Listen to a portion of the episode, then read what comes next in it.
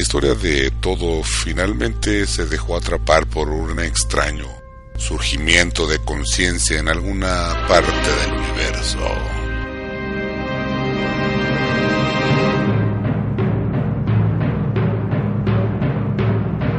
Un ser un tanto especial formuló un lenguaje que le arrojó de manera inevitable hacia los brazos de la pregunta.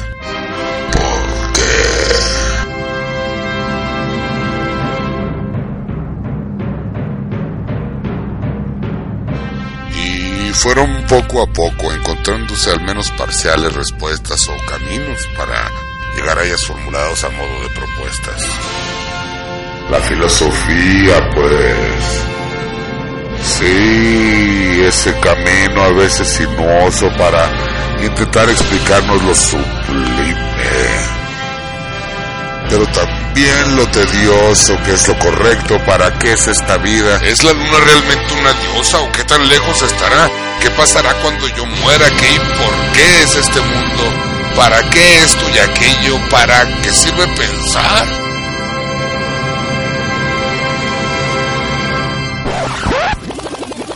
¿Ver qué? Pensar. Dele calmado. Hay mucho que hacer y no hay tiempo para eso, hombre. O se piensa, pero ¿qué se va a hacer con la meta del mes? Sea, aunque sea sobrevivirlo, los miles que hay que sumar en el reporte mensual, o en que lo dejo uno la morrita, pues, o qué sé yo, a ver cómo lo hace uno para pasársela chido el fin de semana, o en el meme, o el chisme político de la semana. Gracias, gracias por su opinión. Y si a todas estas cosas que a veces nos causan tanta inquietud, les damos una revisada. No vaya a ser en una de esas que el problema haya sido nomás uno de actitud. Es decir, de no pensar lo suficientemente la cotidianidad para encontrarle de manera práctica esas respuestas que siempre hemos buscado a través de la historia y de la prehistoria de la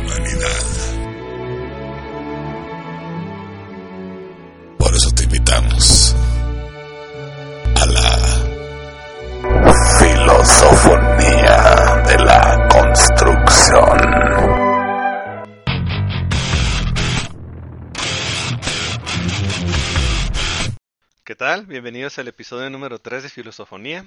Pues bien, aquí estamos de nuevo compartiendo con ustedes un pequeño espacio para permitirnos reflexionar y sobre todo conocernos. Ah, pues bien, aquí hemos estado haciendo más experimentos sobre cómo mejorar nuestros episodios o nuestras grabaciones. Esperemos que lo que hemos estado produciendo eh, pues esté generando una calidad de al menos aceptable y agradable para el escucha. Em, hemos estado recibiendo un par de retroalimentaciones y todo indica que andamos bien, pero igual los invitamos a que nos den sus comentarios, ya sea de la calidad, pues sobre todo el contenido, ¿verdad? Pero si pueden mejorar también la calidad, se los agradeceríamos mucho. Pues bien, ahora la intención de este episodio es darle continuación a lo que platicábamos en el episodio anterior, donde nos dimos una pues idea general sobre la filosofía y sobre todo que es esta fascinante capacidad humana que es el pensar, De alguna manera, en el episodio pasado llegamos a esta conclusión que lo honestamente humano, lo que nos distingue y lo que nos permite desarrollarnos, pues es este pensar. Eh, pues tratamos de abordar eh, varios ángulos y lo posible profundizar esta naturalidad de lo que es el pensar y en especial que fue la parte que más nos quisimos acentuar, es en esta distinción entre el razonamiento lógico y eh, la capacidad en general de nuestro espíritu de pensar. Pues bien, la palabra espíritu, como comentábamos, es un poco espinosa, pero igual pues ya nos dimos la oportunidad de pues, dar este recorrido de cómo podemos distinguirlo de la psique, podemos distinguirlo respecto al alma, eh, en este sentido religioso, ¿verdad? Y pues bien, ahí está toda esta discusión de que en el sentido común está el doble uso de los conceptos y pues bueno, no, como comentábamos, más nos convendría tener una cierta base o, ¿cómo decirlo?, noción común para podernos entender. Ya hemos platicado un poco estos conceptos, igual si hay algo que consideran que vale la pena acentuarnos con más calma para retomarlo ya sea de esa manera o bien eh, permitirnos, ¿por qué no?, reconsiderar nuestras percepciones de los conceptos para tener una manera más eh, pues integral y clara de comprendernos y comunicarnos, ¿no? Pues bueno, entonces, continuando con esta misma línea de lo que estamos platicando del pensar y sobre esta noción del espíritu como esta forma vital que, de la que formamos parte, y de la cual nacen todas nuestras capacidades, vamos a llamarlo abstractas, si se quiere decir tal cosa, ¿no?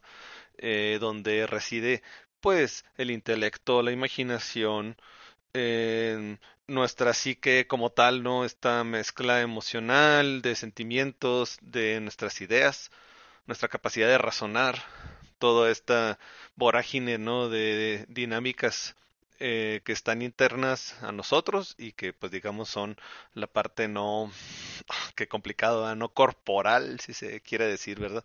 Que sería nuestro espíritu, ¿no? Pues bien, ya ahondando un poco más sobre el pensar, valdría la pena en esta ocasión detenernos en algunas nociones que ya nos meterían más respecto a nuestra pensar y la producción del pensar, ¿no? Que sería el conocimiento uno de ellos, ¿no? No todo, no todas las consecuencias del pensar es el conocimiento, pero en definitiva una parte que nos interesa mucho es el conocimiento como tal, ¿no? Hay algunas nociones que valdría la pena detenernos. Em, una que podríamos decir que es una consecuencia muy natural de lo que platicábamos en el episodio pasado, que era este asunto de la sabiduría. Em, curiosamente, en el sentido común, saber y sabiduría lo usamos con intenciones muy distintas, ¿no? Ya platicábamos que si el filósofo era el amigo de la sabiduría y por consiguiente aspirar al modelo del sabio, no asumirse como tal, sino el camino hacia esa sabiduría, que era como esta forma integral, ¿no? De poder ser capaz de vivir en mejor alcance que nuestro ser pueda dar. Entonces, el saber, sin embargo, no lo usamos de esta manera, ¿no? El saber tiene una connotación, digamos, más terrena, más cotidiana, más de lo que todos eh, hacemos cuando estamos estudiando, ¿no? Que llamémoslo de una manera, pues, tosca, ¿no? El saber tiene que ver un poco con estar como informados o enterados de un tema, de las dinámicas generales, quizá. A lo mejor tener una noción lógica de las estructuras de ese algo, pero que no necesariamente nos vuelve expertos en esa área, ¿no? Si no sabemos del tema, vamos a decirlo. Yo sé que esto sigue siendo ambiguo porque en veces en el sentido común llegamos a usar que una persona es docta en algo y entonces que sabe del tema. Pero vamos a darnos la oportunidad de que hay otra noción que está más cercana a esa persona que domina algo, que es el entenderse, el ser alguien que comprende del tema, ¿verdad? Que entiende o comprende del tema, lo que le llaman los alemanes el Verstehen. Es más, este entender o este comprender está más acercado al dominio de un área que este saber que es más bien lo usamos en el sentido común como algo que nada más habla de que estamos informados, de que quizá tengamos un poco de experiencia, pero que no hemos atravesado esa interiorización del conocimiento, vamos a decirlo, ¿no? Entre ciertas itálicas, ¿no? Esta profundización, esta le llamaría Santo Tomás de Aquino, este aprender o sea, no aprender a secas, ¿no? Sino aprender con H, que es tomar y hacer propio, ¿no? El conocimiento que nos atraviese nuestro ser. Suena muy romántico, pero si somos honestos no es tan, ah, digamos, tan complejo y mágico como suena la descripción que acabamos de dar, ¿no? Porque al final de cuentas, eh, cuando hablamos de entender o comprender de este Verstehen, lo que queremos nosotros referirnos es a una afección de nuestra conciencia Ya ven que les dejé de tarea eh, al final del episodio 2 este asunto de la intuición y la conciencia. Bueno, ahorita le vamos a dar mucho uso a eso. Eh, las bases esas que fuimos planteando de una manera medio compleja en los, los episodios pasados, ahorita va a tomar mucho lugar, ¿no? Pues bien, entonces la afección de nuestra conciencia cuando algo, vamos a decirlo, nos consta, es algo más que simplemente, por un lado, tener la información del tema y luego hacer una conexión con los hechos, ¿no? Eh, y digamos, no es nada más unirlos, ¿no? Sino que nosotros estamos en medio de esa conexión, donde está la idea que tenemos del tema, atraviesa la idea a nosotros, y luego está la experiencia por el otro lado, que también nos atraviesa, y en esa fusión es donde nuestra conciencia se ve afectada, y entonces sí podemos decir que entendemos del tema, ¿no? A diferencia del saber, que fue con lo que empezamos, que el saber más bien tiene que ver con tener la información, haber hecho un procesamiento lógico, ¿por qué no, verdad? Haber razonado el tema, y que entonces este quede almacenado en nuestra memoria esa diferencia, aunque parece sutil, digamos, pareciera que nos estamos metiendo en algo muy intrincado de poco valor. Esto a la hora de las cosas trascendentes, a la hora de estarnos preguntando sobre el significado de vida, a la hora de estar hablando de poder transformar de raíz un tema o poder dar un giro a, a los límites que tiene ese tema, el ser entendido o comprender del tema es lo que va a hacer toda la diferencia. Ya medio nos hemos metido en las sesiones pasadas sobre que una de las dimensiones o intenciones o alcances que puede tener la filosofía es esta búsqueda de los principios.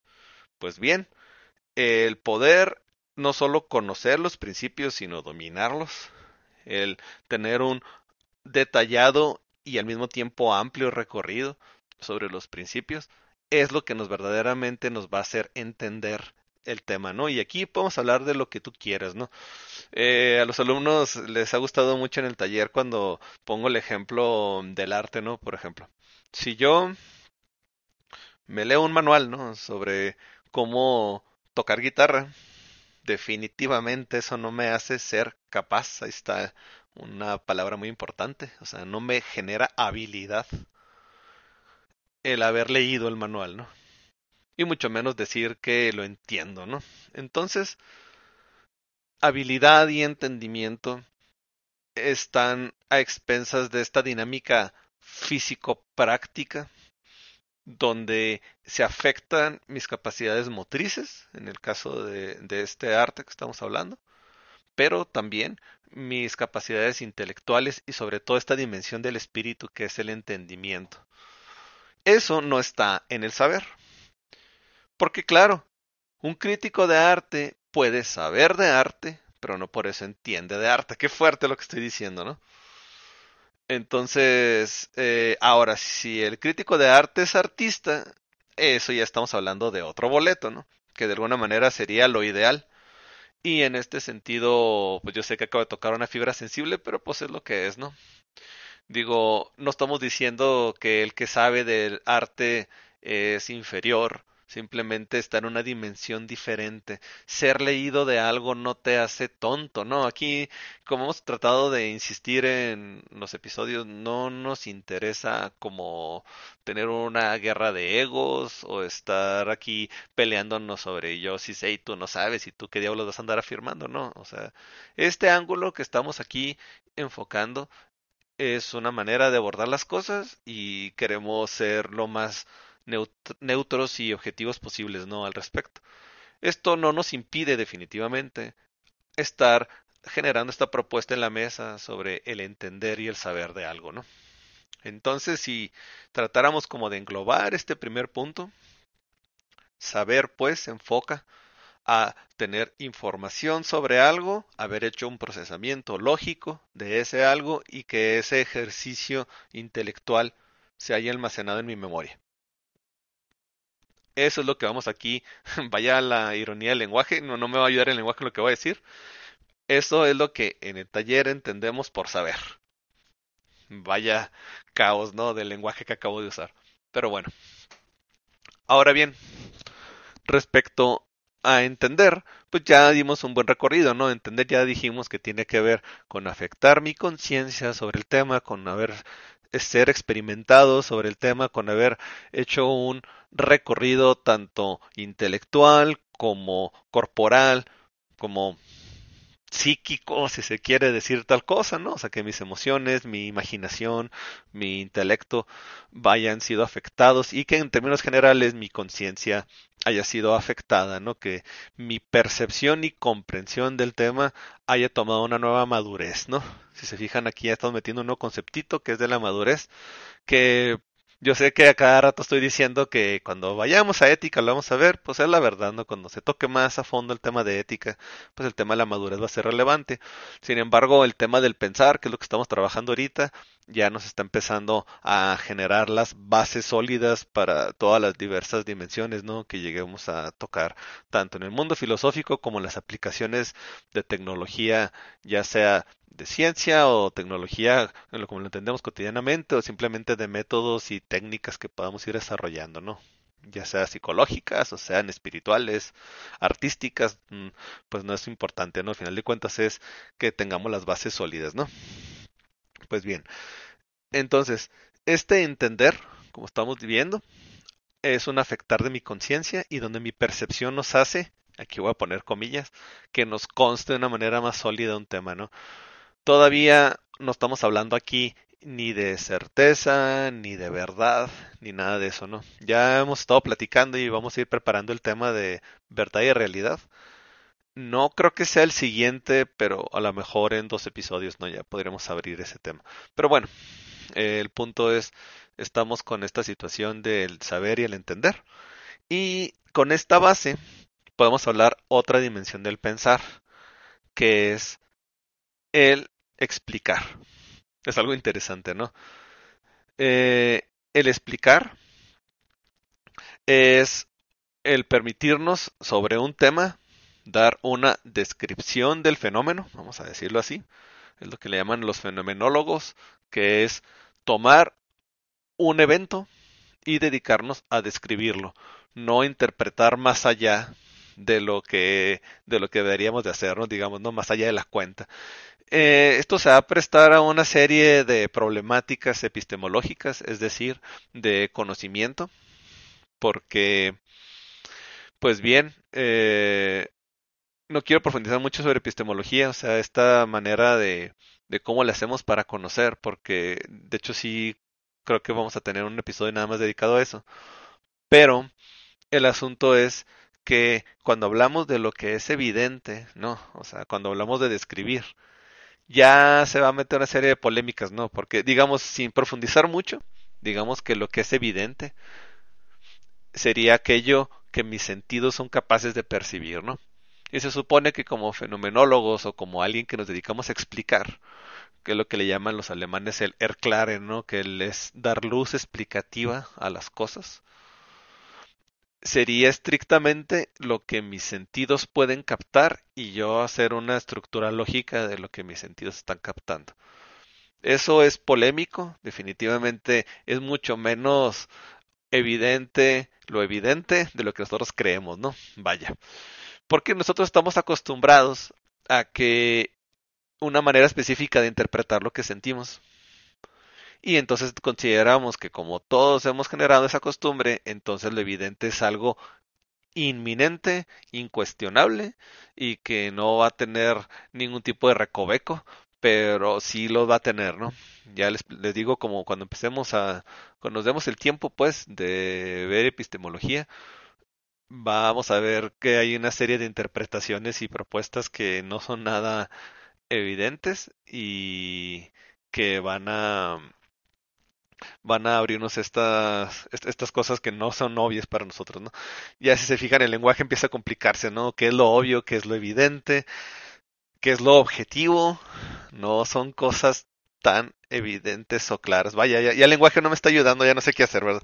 Qué barbaridad. Pero bueno, eh, vamos a ir viendo cómo estas, como paradojas del lenguaje y de conocimiento se, se, han abordado y cómo podemos intentar más o menos encontrar una cierta solución a estas como enigmas, ¿no? Del conocimiento. Es mucho más allá el problema del lenguaje, ¿no? El conocimiento es cómo entendemos las cosas, pero pues bien, el asunto es que está esta explicación o Erklaren, ¿no? Donde nosotros tenemos al menos la intención de estar describiendo las cosas. Esa es la parte relevante de la explicación. Pues bien, hay otra dinámica del pensar, que es un asunto que le llama Tomás Kuhn los paradigmas, ¿no? El paradigma es un tema muy importante y eh, esperemos poderlo describir con calma en esta ocasión porque va a ser una base muy importante a la hora de que estudiamos algo, ¿no? ¿Qué sería la manera más como simple de explicar un paradigma? Pues bien, un paradigma es como la base intelectual o el sistema intelectual con el cual yo abordo algo. Vamos a decirlo, con qué referencia intelectual yo abordo algo. Es bueno aquí hablar de sistema porque el paradigma es toda una estructura con la cual nosotros interpretamos. Entonces, esta estructura de interpretación es muy, muy normal que no la cuestionemos. Por darnos un ejemplo, ¿no? Eh, el, paradigma científico que se abrió con la, el Renacimiento, ¿no? O la Ilustración, que abre una, digamos, desconexión de lo teológico y que nos centra en un análisis, vamos a poder decirlo entre comillas, científico, digo, porque la gran mayoría de nosotros no somos científicos y aún así decimos que defendemos las cosas con ciencia, entonces, pues hay que tener una cierta como humildad para reconocer eso, ¿verdad? Pero el asunto es que la educación académica, eso sí lo podemos decir, las tecnologías que nos han heredado en las escuelas, sí nos ha generado una forma especial de interpretar el mundo y abordarlo. Esa forma especial es un paradigma. Este paradigma, aparte, se ensambla con una manera de pensar específica que se va armando y fíjense que lo pongo en gerundio porque pues de hecho así es, el conocimiento no es estático ni el espíritu humano. Se va armando en la época y entonces la época genera un paradigma particular de interpretar las cosas. Es ahí donde tienen valor este asunto de las generaciones, ¿no? Que la generación, no sé, los baby boomers tienen una manera específica de interpretar el mundo, da las experiencias que lo rodearon, y entre todos se fueron alimentando una manera particular de sentir las cosas. Eso generó un paradigma de la época la generación X generó la suya y pues no se digan las generaciones nuevas que son la Y y la Z que han evolucionado sus propios paradigmas. Insisto, estos paradigmas son una unión entre el contexto de los individuos y cómo los individuos mismos generan este sistema de interpretativo con el cual ellos mismos entonces se alimentan para fortalecer este paradigma. Ahora, no, no debemos de quedarnos con la idea de que el paradigma se cierre a la época o a la gran masa, porque las comunidades en específico tienen un paradigma, ¿no? Por así decirlo, ¿no? Eh, una, un grupo religioso tiene un paradigma específico, o los ateos tienen un paradigma específico, o no sé, los terraplanistas tienen un paradigma específico, ¿no? El asunto es que hay un sistema interpretativo y, y es en el cual nosotros usamos para poder entender y estudiar las cosas, ¿no?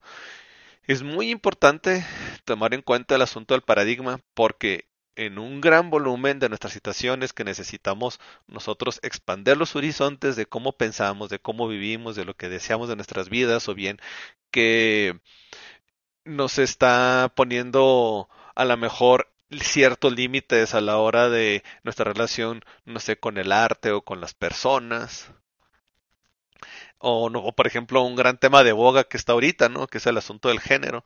Pues bien, es permitirnos presentarnos a nosotros mismos con qué paradigma estamos interpretando las cosas, ya que muy por lo general pensamos que somos objetivos y no lo estamos siendo, es decir, pensamos que estamos haciendo un análisis totalmente libre de invasiones, cuando ese análisis ya viene forjado por un paradigma el cual lo está encuadrando en una manera muy específica de interpretar las cosas y no necesariamente eh, se está dando cuenta de ese encuadre y por lo tanto no tiene eh, la libertad de poder expandir sus horizontes o bien reconsiderar otras alternativas o por qué no, que es la parte más dura, ¿no? Aceptar que igual pues dentro de su sistema hay algunos ángulos de error. Digo algunos ángulos de error porque y bueno, es tan molesto tener que estar hablando de conexiones, pero así es, ¿no? Cuando tratemos el tema de verdad y realidad, vamos a ver que al final de cuentas no hay una aseveración absolutamente falsa, al menos dentro de un sistema completo. A lo mejor la frase sí específica, si hacemos un análisis lingüístico y lógico, pues sí puede ser que sea falsa, ¿no? Sin embargo, las nociones de las personas, y eso se me hace algo muy basado en la razón práctica, ¿no? Diría Kant, es que no puede ser absolutamente falsa, una persona no puede tener una percepción absolutamente falsa de la realidad porque todos partimos de la realidad, ¿no?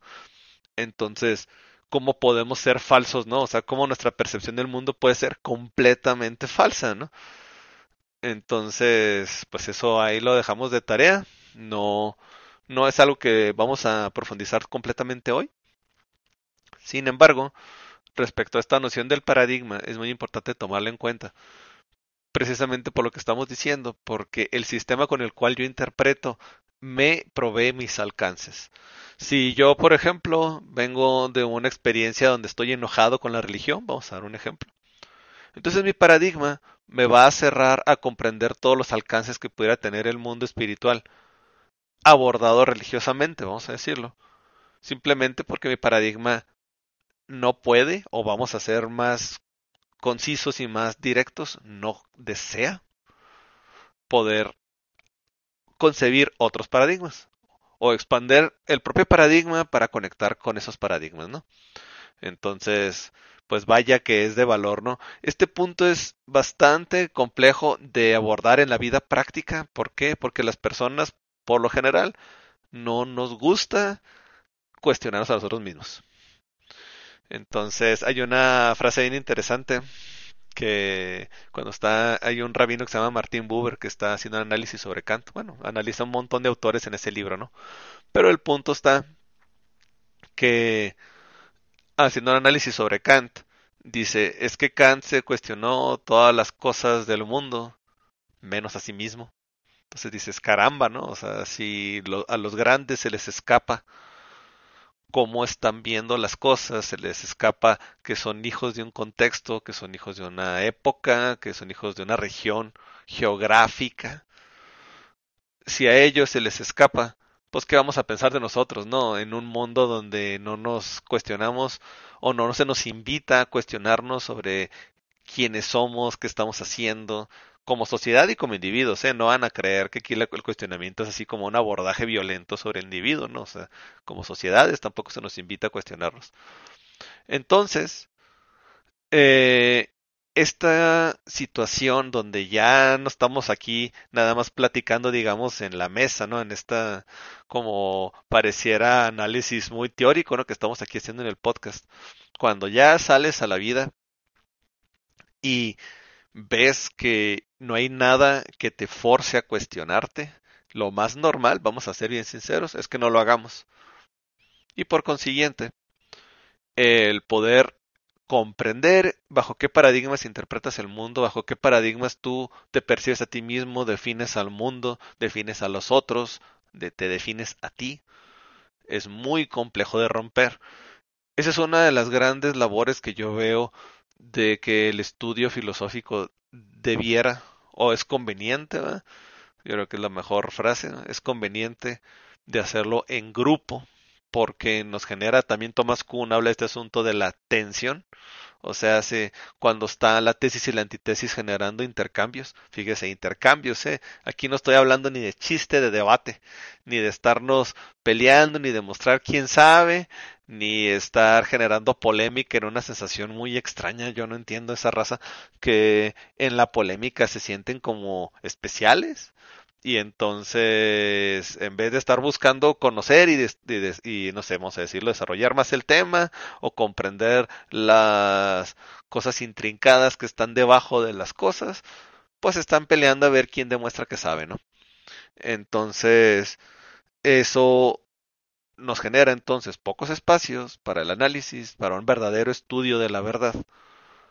Y entonces nosotros no estamos acostumbrados, no hay un hábito de cuestionar las bases con las cuales fundamentamos nuestra percepción de las cosas, sino que las damos por sentadas, las damos por válidas, las damos por buenas, de alguna manera hasta por verdaderas, ¿no? Qué complejo, ¿no? Que hagamos eso.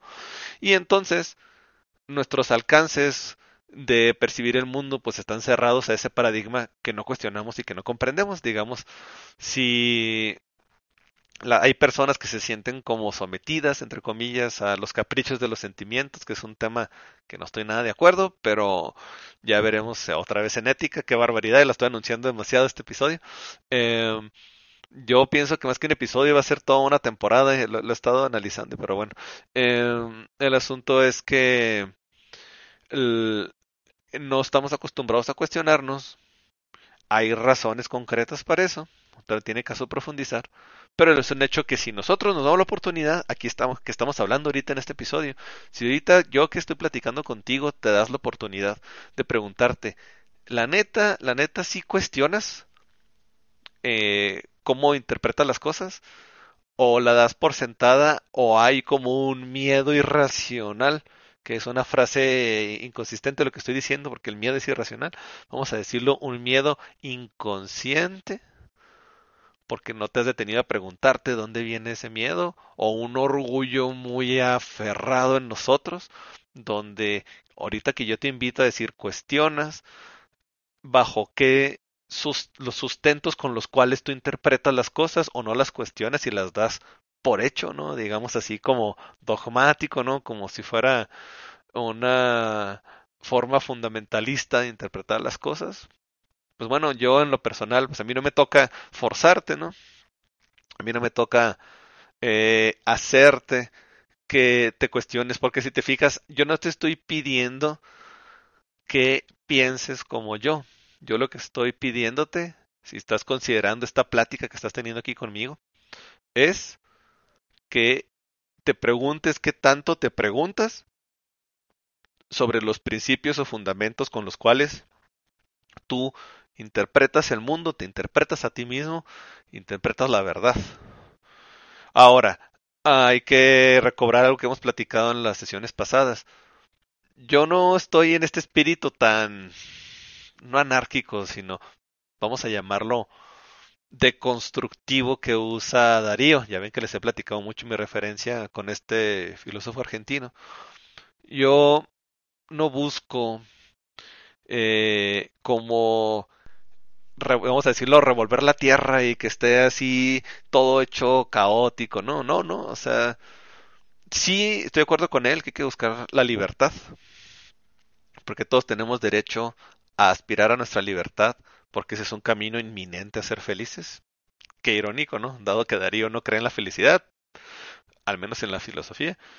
Pero el punto está que la libertad es un sustento innegable, ¿no? Entonces, el invitarte a que te cuestiones no tiene nada que ver con que sometas la, tu libertad o que te sometas a mi percepción de la verdad, sino que simplemente es decir, comprendes bajo qué paradigma interpretas las cosas, sabes todas las minuciosidades internas a tu sistema de interpretación, sabes, en pocas palabras, por qué piensas lo que piensas, o solamente sabes que lo piensas. Porque si no sabes por qué piensas lo que piensas, ¿qué tal? Que está sustentado en un capricho, en un trauma, en un orgullo, en un deseo de ser reconocido, en una compulsión por ser fuerte, en una necesidad de demostrarle a alguien que puedes, en un deseo de que te valoren, en, un, una herida de que te humillaron, y entonces, pues vamos a decirlo así, los alcances de mi percepción para ver la verdad o para buscar una mayor libertad en mi vida, una mejor disposición para ser felices, pues se ve truncada, ¿no? Porque, y eso sí, creo que todos podemos darnos la oportunidad de entenderlo. yo no puedo cambiar lo que no conozco. Entonces, si yo no me conozco, si yo no conozco cómo pienso y por qué pienso lo que pienso, pues difícilmente voy a poder salir de esos alcances, ¿no? Entonces, si volvemos a esta frase que acabamos de decir, yo solamente puedo cambiar lo que conozco, solo puedo mejorar lo que conozco, solo puedo expandir los horizontes de lo que conozco y para eso tengo que saber los mecanismos internos, ¿no? Todo esto está alrededor del paradigma. Entonces sí es un tema muy importante, si no es fácil abordarlo, insisto, porque ya es un asunto de hurgar en tu ser y pues vamos a ser bien directos, nadie puede meterse en ti, dice Aristóteles. Inclusive aunque hubiera unas acciones que fueran coaccionadas, vamos a decirle una libertad a medias donde tú eres forzado por un entorno que quiere que tomes una decisión. Entonces tú tomas una decisión porque estás orillado a hacerlo y por consiguiente digamos que aparentemente no hay libertad. En términos lógicos, para que vean la ironía, ¿no? De que la lógica no siempre nos puede presentar los mejores esquemas. En términos lógicos sí tienes libertad. ¿Por qué? Porque aunque estés forzado, tú siempre dices al menos sí o no. Pero, vaya, bien sabemos por sentido común que lo que nos referimos en una libertad. Cuando hablamos de libertad no hablemos de esta situación, digamos, a mí me parece estúpida, ¿no? Donde estás forzado, pero como puedes decir sí, no, entonces eres libre. No, no es cierto. O sea, cuando estamos hablando de libertad, estamos hablando de libertad donde tú, con todo el gusto del mundo, con toda, digamos, la accesibilidad del mundo, tú eliges lo que verdaderamente concibes como lo mejor y no lo que otros te están haciendo forzados a que tú elijas, ¿no? Eso es definitivo. Y aquí podemos meter muchas cuestionantes, ¿no? Por ejemplo, si todos los suicidas son libres o no. Eh, hay que tener un análisis específico de los casos, por ejemplo, ¿no? Es un caso muy interesante saber eso, ¿no? Em, y bien, eh, ya continuando pues con esto, que estamos platicando sobre la libertad. Entonces, si nosotros queremos tener una libertad, digamos, más limpia respecto a cómo conocemos el mundo, a cómo percibimos las cosas, pues cuestionar nuestro paradigma va a ser una de las grandes maneras de lograrlo, ¿no? Pues bien, abordando otro tema que está relacionado sobre estas dinámicas del espíritu, del pensamiento, está el tema de la memoria. La memoria es un tema muy interesante porque pareciera evidente y en cierto punto la mera verdad es muy fascinante. Vamos a partir, yo considero que es la mejor opción de lo que nos enseñaron en la escuela sobre cómo funciona la mente. Bueno, el cerebro en específico y sobre todo la capacidad de almacenar. Ya ven que está este asunto de que las neuronas son unas células especiales que son capaces, vamos a decirlo, de aprender, ¿no?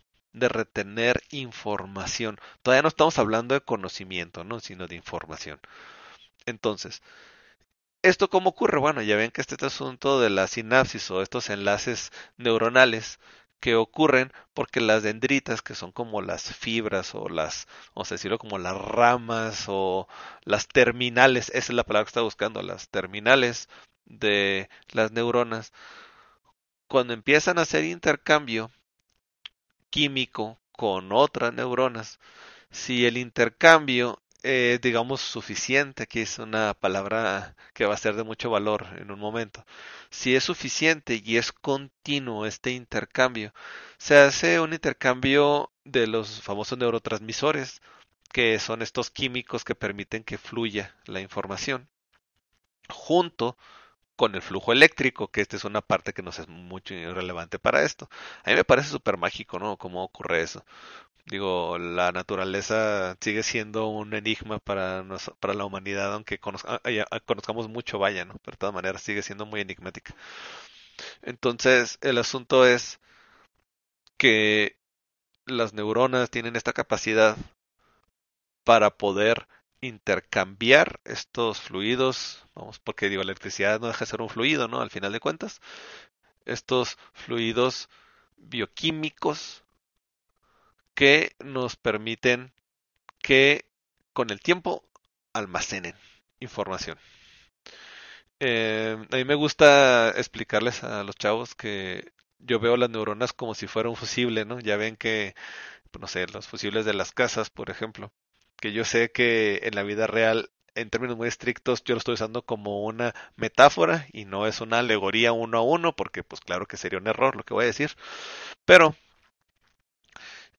si el fusible no se sobrecarga vamos a decirlo así el flujo eléctrico es natural y entonces pues digamos el sistema de las redes neuronales pueden estar almacenando información cuando está este digamos haciendo el ciclo eléctrico no de del, de la información que está ocurriendo, pues entonces esta se va almacenando cuando se repite, ¿no? Y pues así es como por lo general aprendemos en la vida.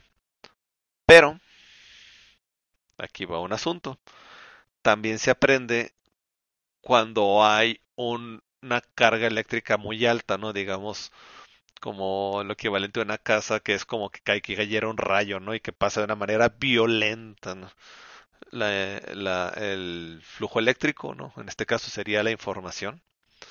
Si pasa muy violentamente, también, digamos, de manera, entre comillas, instantánea o abrupta, ¿no? Es lo que quería decir, abrupta. La información también se almacena, que es lo que vulgarmente le llamamos un trauma, ¿no? Un traumatismo. Y una vez leí, no, no, no soy un experto en neurociencia, la verdad, verdad, este, pues uno no puede ser experto en todo, pero de lo poco que he leído, una vez leí que el cerebro, cuando tiene experiencias violentas, literalmente, parece ser que es una metáfora, genera cicatrices. Parece ser que el cerebro sí se cicatriza con los traumatismos. Em, pues hay Ahí se los dejo de encargo, ¿eh? que tan verdad sea eso, ¿no? Pero suena interesante, ¿no? El hecho de que así como un fusible se quema, ¿no? Cuando pasa una sobrecarga, que nuestro cerebro también tenga ciertas áreas que se hayan traumado, ¿no? Por eh, las experiencias violentas y que las descargas eléctricas que ocurren en nuestro cerebro produzcan eso, ¿verdad? vaya, ¿no? Eso es tremendo, ¿no? Pues bien, si comentamos que la memoria en nuestro cerebro ocurre así. Vamos a hacer un pequeño ejercicio donde vamos a ver los alcances de la memoria, pero de una manera más macro. Le llamaríamos en filosofía una, de una manera metafísica, este, hacer un macrosistema, ¿no? El tema de la metafísica quizá no debía haberlo mencionado, ¿no? Porque como es una palabra que está tan quemada en el mundo, creo que va a hacer mucho ruido. Vamos a darnos la oportunidad. El siguiente episodio vamos a hablar sobre las disciplinas filosóficas. Eso sí, ya está planeado.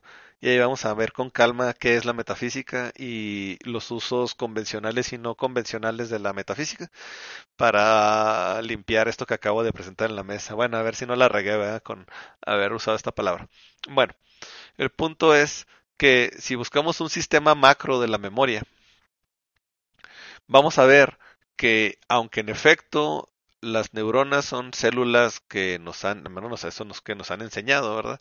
Son células que son capaces de aprender, sobre todo almacenar información, de generar memoria, ¿no? Que es el tema que estamos tratando. Este, estas dinámicas, estos fenómenos no solamente ocurren ni en esas células, ni solo en lo biológico, válgame, ¿no? Qué fuerte lo que acabo de decir. Vamos a dar ejemplos, ¿no?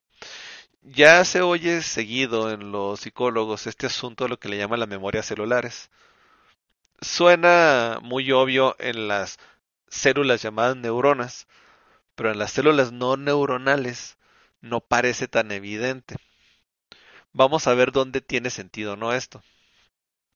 Hay una peli, no sé si la han visto o documental, no sé cómo llamarlo, que se llama ¿Y tú qué sabes? Eh, fue popular hace híjole, creo que 10 años, a lo mejor ya estoy anticuado y fue hace 15, ¿verdad? Pero bueno, el punto es que fue hace unos años que fue muy popular esta, este documental. Hay un segmento que me llama mucho la atención, si quieren se los pongo ahí como liga en, ahí en el, en el post cuando subamos este, esto al Facebook. donde hay un segmento que me llama mucho la atención porque nos muestran cómo las células con el, repeat, el repetido flujo de ciertas hormonas se empiezan a adecuar a la recepción de esas hormonas y por consiguiente se hacen menos receptivas a otras hormonas. ¿Esto porque tiene valor? Porque si se fijan, la definición que dimos de memoria que es que las neuronas en el continuo intercambio se adecúan, digamos, se afectan por la experiencia de el entorno. Estas células están viviendo exactamente la misma dinámica. En ese sentido se corresponden las neuronas a las células no neuronales. De tal manera que la experiencia o los eventos que las rodean van generando un almacenaje, vamos a si quieren, entre comillas, porque no es como la neurona que aprende, ¿no? Sino que se ve afectada la célula por las experiencias de su entorno, por los impactos o los accidentes, ¿no? Dirían, eh, le gusta mucho decir a los griegos, ¿no? Los accidentes, los accidentes o los eventos de alrededor afectan esas neuronas y entonces digamos que aprendieron, ¿no? ¿Por qué? Porque aunque no es propiamente conocimiento lo que producen, algunos dicen que sí, ya aquí nos vamos a meter en un tema muy escabroso, pero independientemente de que eso, esa afección de su ser sea conocimiento, lo que sí podemos decir es que si hay memoria, que esa es la parte que nos importa ahorita, hay memoria. Entonces, si yo, no sé, vamos a poner un ejemplo muy tonto, ¿no? Si yo con, golpeo con un martillo un cristal, ese cristal está almacenando el impacto. Ojo, no lo está conteniendo, no absorbió el golpe, sí se quebró. Pero el haberse quebrado, eh, la consecuencia de ese evento es una memoria al final de cuentas. La poca erosión que haya ocurrido en el martillo también es una memoria. Porque es una afección que se almacena, se guarda, ¿no? En los seres que interactúan. Entonces, si estamos viendo que ocurre en las células no neuronales, podemos lanzarlo sin ningún problema a todo objeto. Las cosas inorgánicas pueden tener memoria, claro que sí, porque al final de cuentas el intercambio de los objetos o de los seres, si lo queremos llamar así, generan afecciones unas a otras, ¿no? Un ejemplo que yo les doy en, en el taller para este asunto es, por ejemplo, la erosión, ¿no? La erosión me gusta mucho el ejemplo porque me parece como muy visual, ¿no? Si está un monte que le está golpeando continuamente la lluvia y el aire, que se esté erosionando este, esta arena, esta grava, estas piedras que se van provocando y que se van cayendo poco a poco con el paso del tiempo pues es una memoria, ¿no? O sea, la, eh, el cerro o el monte almacena esas experiencias. Entonces, o por ejemplo algo muy interesante, ¿no? Los ríos, ¿no? Aunque tú pavimentes y aunque tú, digamos, aplanes y pongas concreto en las ciudades, los, digamos, los ríos tienen una memoria, ¿no? Y buscan fluir por donde están acostumbrados a fluir. Yo sé que es un asunto más de la gravedad y la geografía, pero al final de cuentas, ¿por qué se provoca esa geografía, no? Se provoca por esa memoria, ¿no? De los eventos. Entonces, pues bueno, no tiene caso, siento ahondar más al respecto, porque mi punto es mostrar eso, ¿no? cómo la memoria está en el mundo. Independientemente, si se fijan, que ahorita no estoy hablando ni de pensar, ni de tener conciencia. No me estoy metiendo con ese asunto, solamente estoy diciendo que la capacidad neuronal de tener memoria viene de dinámicas que ya están en el mundo. Entonces, yo no estoy ahorita metiéndome con la, la, problemática tan complicada de si el mundo piensa, de si el mundo tiene conciencia, de si este hay entidades que piensan afuera de nosotros, eso ahorita ni siquiera tiene caso ponerlo en la mesa. Simplemente hablamos de memoria. La memoria no es un sistema en ese sentido ni consciente ni vital. Ya después veremos si, si tiene o no sentido considerar ángulos así, pero por lo pronto solamente estamos hablando de memoria. Pues bien, eh, nomás haciendo un pequeño repaso, hablamos sobre el saber, que tiene que ver con un procesamiento lógico de la información y almacenar en la memoria. Eso es todo. Entender como un ejercicio tanto intelectual como físico y de alguna manera irracional también que en algún momento termina afectando nuestra conciencia. Eso sería el, el, entender o el verstand el Erklaren o la explicación que tiene que ver con más bien con dar una descripción en lo posible neutral sobre las cosas. Ya dijimos que eso se presenta ciertas cosas polémicas, pero el punto es que el objetivo del Erklaren es describir y hacer lo posible por ser lo más apegado a lo que la experiencia nos emana. Eso es el Erklaren. El paradigma, que es el sistema con el cual interpretamos las cosas y bajo la cual es, genera una óptica con la cual nosotros vemos las cosas y que nos conviene mucho comprender los mecanismos internos con los cuales nosotros interpretamos y que ya dijimos que la época genera sus propios paradigmas, pero toda comunidad tiene un paradigma y cada individuo, o sea, cada uno de nosotros tenemos un paradigma. Entonces comprenderlo nos va a dar mucha luz de cómo entendemos las cosas y los alcances que tenemos en cómo pensamos, definitivamente. Y pues por último nos metimos en este asunto de la dinámica de la memoria, que tiene que ver con que el intercambio hace que las entidades que están involucradas en ese intercambio se afecten unas a otras, entonces se almacena ese intercambio en cada una de las partes, no necesariamente de la misma manera, pero de que se almacena algo, se almacena. Y eso le llamamos información. Y aclaramos ya por último que no tiene que ver esto ni con conocimiento aún, todavía no estamos hablando de conocimiento, ni estamos hablando de que la realidad tenga conciencia más allá de nosotros, eso ahorita no lo estamos considerando. Pues bien, hay un último punto que consideramos que vale la pena tratar hoy sobre las dinámicas de la mente, que tiene que ver con lo racional y lo razonable. Em, ya nos hemos metido en un par de ocasiones porque ha sido importante este asunto de qué es lo la razón o lo racional.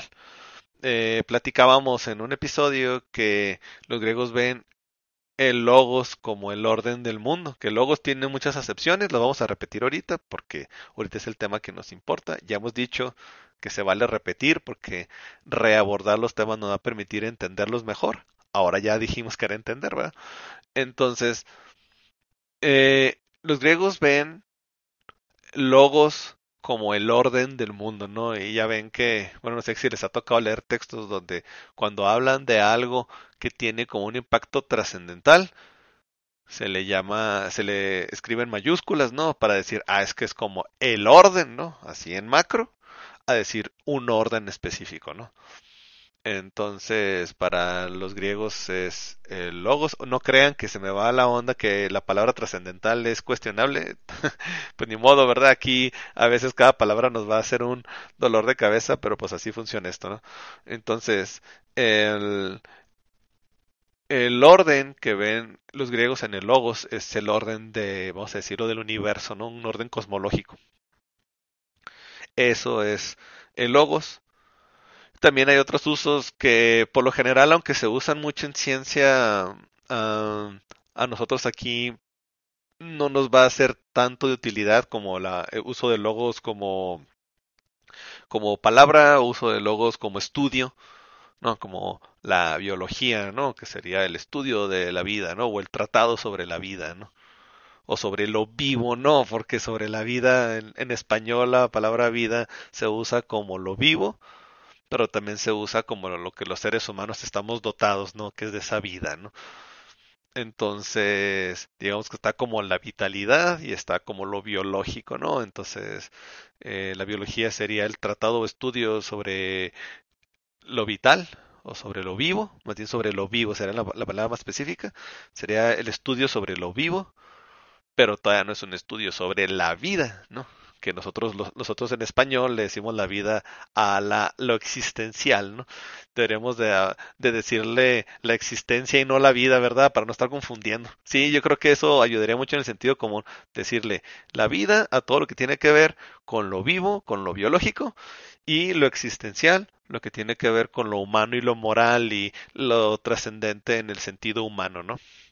Pero bueno, no, pues así lo usamos y usamos vida y lo vivo, ahí medio lo intercambiamos, pero pues el punto es, un uso de logos es estudio o tratado, que si se fijan, no suena nada conectado con orden, pero bueno, no, en el fondo pues sí lo es, ¿no? Porque un estudio es más que un sistema estructurado que ordena el conocimiento. Sí lo es, ¿no? O sea, la palabra logos no es ambigua, lo que pasa es que es muy amplia. Pero orden sí sería como lo más esencial de logos, porque si se fijan, orden nos implica intrínsecamente un estudio o un tratado sobre algo. O el uso del lenguaje, porque el lenguaje o palabra, al final de cuentas, eh, este nos permite darle una forma a las cosas, ¿no? De hecho, la, la, Biblia en griego, que según yo entiendo es la primera que se escribió, yo no soy muy diestro en estos asuntos religiosos, entonces, pues si alguien conoce eso, pues me puede ayudar. Pero según yo, la primera Biblia escrita está escrita en griego. Y esta, según yo entiendo, el Génesis empieza diciendo que en un principio era el logos, ¿no? Qué interesante, ¿no? O sea, en un principio era el verbo, el verbo de Dios, y el verbo de Dios es el logos. Entonces, esta idea, ¿no? De el logo de Dios o la, la estructura, el orden de la realidad esa es la implicación que trae esta palabra. Ahora, ¿por qué es relevante lo que estamos tratando? Es muy relevante porque la lógica, como platicamos en alguna ocasión, deviene de este logos. Entonces, razonar, que como hemos, platicado aquí, tiene que ver con el uso de nuestra lógica, tiene que ver con un análisis lógico de las cosas, tiene que ver con darles un orden basado en una forma específica de pensar, que es este razonar, este uso de la lógica. Es una forma particular que viene, y es algo de mucho valor, de usar este logos para dar un sistema o forma las cosas, ¿no? O sea, es muy platónico en ese sentido, ¿no? Las cosas tienen un orden, una estructura, también muy pitagórico, ¿no? Tienen una geometría. Y entonces nosotros vamos a usar nuestra mente, nuestro nous, nuestra mente, como tienen los griegos, ese nous, para ordenar las cosas y a ese ejercicio de ordenarlo lógico se le llama razonar. ¿Ok? Sin embargo, dice Santo Tomás de Aquino, no necesariamente todo lo racional, o sea, todo lo que usa la razón o la lógica, es necesariamente razonable. Entonces dices, ah, carajo, o sea, como demonios, algo que usa la razón su producto no necesariamente es razonable. Ah, por eso estamos metiendo aquí la palabra racional. O sea, voy a tratar de detenerme un poquito. Cuando estamos usando razonar como infinitivo, como acción, es usar la lógica. Y eso es lo que le estamos llamando la producción racional. O sea, usar la razón, usar la lógica, nos da como consecuencia productos racionales. O sea, productos que son sistemas estructurados gracias a la lógica. Pero, sin embargo, lo razonable es un uso diferente. ¿Qué es esto de lo razonable? Para entenderlo mejor, voy a hacer uso de un ejemplo aritmético. Si recordamos nuestras clases de la prepa, o se me hace que de la secundaria, se me hace que esto ya no es de la prepa, cuando nos, enseñaron sobre razones y proporciones, nos explicaron que una razón es, al final de cuentas, una relación en proporción de una cosa con otra, ¿no? Por ejemplo, no sé, un medio, ¿no? ¿Qué quiere decir un medio? Que yo tengo de dos cosas, tengo una de ellas, ¿no? Entonces, quiere decir que en una proporción de 1 a 2 yo tengo una de dos, ¿no? Eso significa una razón. Entonces, eh, que si se fijan es, el mismo sistema que usan los arquitectos, ¿no? Para hablar de una escala, ¿no? Si yo tengo una escala, no sé, de 1 a 20 mil, quiere decir que, claro que tiene una convención, ¿no? Pero cada centímetro que yo pongo en mi dibujo, en mi mapa, vamos a decirlo, eh, mi diagrama, son 20.000 centímetros en la vida física real, ¿no? Eso es una razón. Pues bueno, entonces quiere decir que cuando hablamos de algo razonable, y aquí esa es la parte de más valor, es que nuestras conclusiones, aparte de que sean lógicamente sensatas o racionales, que tengan una estructura lógica por sí mismo, aparte esté proporcionado con la realidad. Eso es lo razonable. Vamos a dar ejemplos, ¿no? Yo bien puedo, después de observar mucho, de hecho eso es un análisis muy, muy sencillo que podemos hacer de, no sé, los medievales, ¿no? Que los medievales, basados en Aristóteles, porque Aristóteles decía, bueno, si yo observo al cielo, y si somos así como que muy sinceros, digo, porque nosotros estamos, vamos a hablar del paradigma, ¿no? O sea, basados en el paradigma contemporáneo, pues todos sabemos, o entre comillas sabemos, porque muy pocos han ido al, al espacio para verlo, que la Tierra gira alrededor del Sol. Sin embargo, si nosotros nos ponemos en un mundo donde no existen estos viajes al espacio y nos paramos a ver el cielo, vamos a ser bien honestos, ¿qué es lo que se mueve? Lo que se mueve es el cielo, no se mueve la tierra, ¿no es verdad?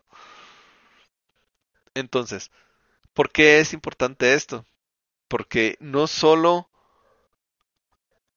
lógicamente, digamos a lo mejor un deseo teológico, ¿no? De que todo gire alrededor de la humanidad.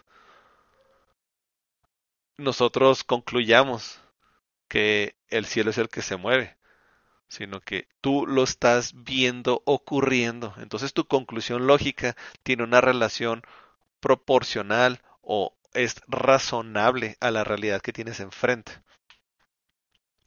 Porque que es precisamente uno de los grandes dilemas ¿no? de la filosofía medieval. Porque podemos caer y tenemos una gran tentación de que porque racionalmente nos parece lógico lo que estamos pensando, en automático asumimos que está ocurriendo. Y eso es una pésima conclusión. Porque en un gran, gran, digamos como uh, volumen de los casos se puede ver que muchas veces lo que yo concluyo racionalmente no está pasando afuera. Entonces yo llegar y decir, no, ¿sabes qué? Es que como es lógico lo que yo estoy pensando, es racional, entonces en automático está ocurriendo. Entonces, aquí qué es lo que tenemos que considerar? Bueno, yo puedo tener conclusiones muy racionales, pero no necesariamente son razonables. Entonces, digamos que lo razonable es una segunda faceta del conocimiento del mundo, donde analizo, hago una estructura lógica, si tú quieres, ¿no? Muy platónico, muy en lo abstracto, pero aparte, me doy la oportunidad de lanzarlo a la realidad y ver qué tan proporcional es lo que pienso contra lo que está ocurriendo. Y eso sería una conclusión razonable, ¿no? Y eso nos, daría, nos va a dar mucho alcance a la hora de hacer nuestro trabajo filosófico. Pues bien, al parecer esto es lo que alcanzamos a trabajar hoy los invito a que nos sigan, este, pues que nos sigan escuchando. Este, nos convendría mucho recibir su retro, insisto, sobre cómo andamos en la calidad del audio, sobre el contenido del material, sobre si mi dicción está complicado o no. Sé que piso mucho la lengua, pero pues digo, por Dios, tengo aprendí a hablar así, a ver si puedo mejorar un poco eso. si estoy hablando muy rápido o no, ¿no? Em, y pues bueno, eh, sí se, sí se abordó de una manera muy agradable, siento el tema de hoy. Si hay cosas o inquietudes que quisieran compartirnos, pues adelante. Por lo pronto, eso es lo que vamos a, a tratar para el día de ahora. La siguiente sesión vamos, ya, ya vamos a está planeada, vamos a hablar sobre la, una introducción general a las disciplinas filosóficas y esto va a ser de mucho valor a la hora de estar refiriéndonos a ellas, ¿no? Para que no sea así como pasó ahorita, ¿no? Que digo, ah, es que tiene que ver con la metafísica y bueno, ¿y eso qué es, no? Em, y pues, por ejemplo, ¿qué alcances o usos tiene la ética, ¿no? ¿Por qué se menciona la ética, ¿no? Y en general, pues, ir viendo los alcances de las disciplinas filosóficas como introducción, definitivamente, pues no podemos abordar todo en un episodio. Pues bien, muchas gracias por escucharnos, estamos al pendiente y bueno, nos estamos saludando aquí en Filosofonía. Hasta pronto.